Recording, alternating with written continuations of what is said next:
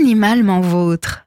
Animalement vôtre, Vincent Coupry. Bonjour et bienvenue dans Animalement Vôtre sur Sun. Dans une chronique précédente, je vous ai parlé du lapin et des cloches de Pâques qui déposent des chocolats dans les jardins.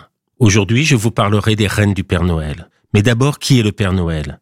Le Père Noël est le descendant direct d'un évêque turc, Nicolas de Myre, qui avait l'habitude, il y a à peu près 1700 ans, de distribuer la nuit de la nourriture et des cadeaux aux plus pauvres. Il devint Saint Nicolas, appelé aussi dans les pays du Nord Sinterklaas, qui a donné avec le temps Santa Claus aux États-Unis.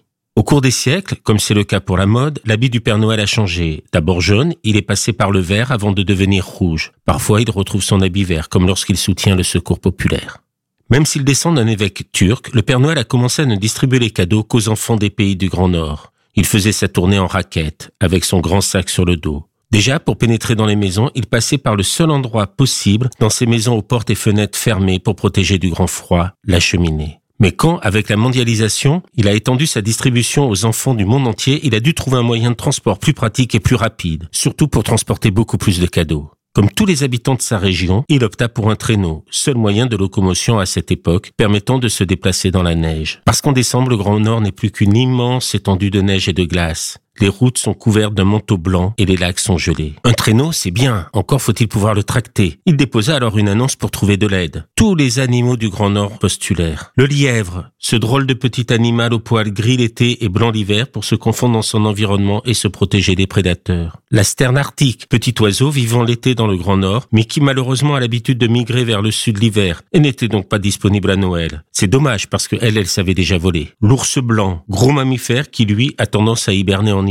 Là aussi, un manque de chance, car sa puissance en aurait fait un bon candidat pour tirer le traîneau du Père Noël et ses très nombreux cadeaux. Le pingouin. Sauf que le pingouin, s'il nage bien, il a du mal à se déplacer sur la terre et le fait en se dandinant. Ce qui aurait donné mal au cœur au Père Noël avec un traîneau qui aurait balancé de droite à gauche, de gauche à droite, comme un bateau dans la tempête. Le loup de Sibérie. Tiens, pourquoi pas le loup? Magnifique bête pouvant atteindre les 45 kilos. Il aurait pu tracter le traîneau comme le font ses cousins les chiens nordiques. Mais non. Le Père Noël lui a préféré le renne, le seul animal à ne pas avoir postulé pour ce poste prestigieux. Le renne a préféré rester à brouter l'herbe encore grasse l'été, prévoyant un hiver où la nourriture viendra à manquer. Et puis les rennes sont faciles à domestiquer, ils ont l'habitude de vivre en troupeau et donc sont souvent de bonne compagnie entre eux. Donc voilà, le choix est fait et le Père Noël a proposé aux rennes de devenir ses complices dans la distribution des cadeaux. Il en a choisi huit pour leur prestance, leur gentillesse et leur puissance. Le rapide tornade, le gracieux danseur, le puissant Furie, mais aussi Fringant, Comète,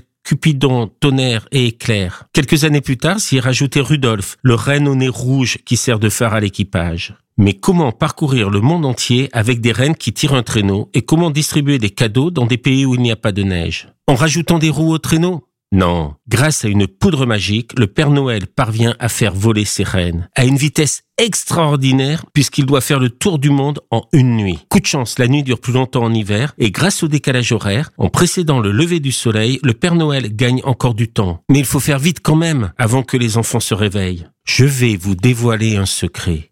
Les reines du Père Noël sont tous des filles. En effet, vous savez que les reines ont au-dessus de la tête de grands bois chez les rennes, on ne parle pas de cornes, mais de bois, comme chez les cerfs de nos régions. Eh bien, les rennes mâles perdent leur bois en hiver, alors que les femelles les perdent en été. Et comme les reines du Père Noël ont tous, ou plutôt toutes, de magnifiques bois lors de la nuit de Noël, ce ne peuvent être que des femelles. À présent, vous savez tout sur les reines du Père Noël. Je vous souhaite une très bonne année 2024. Espérons une année de paix, de santé et de solidarité. Et je vous dis à très bientôt dans Animalement Votre sur Sun.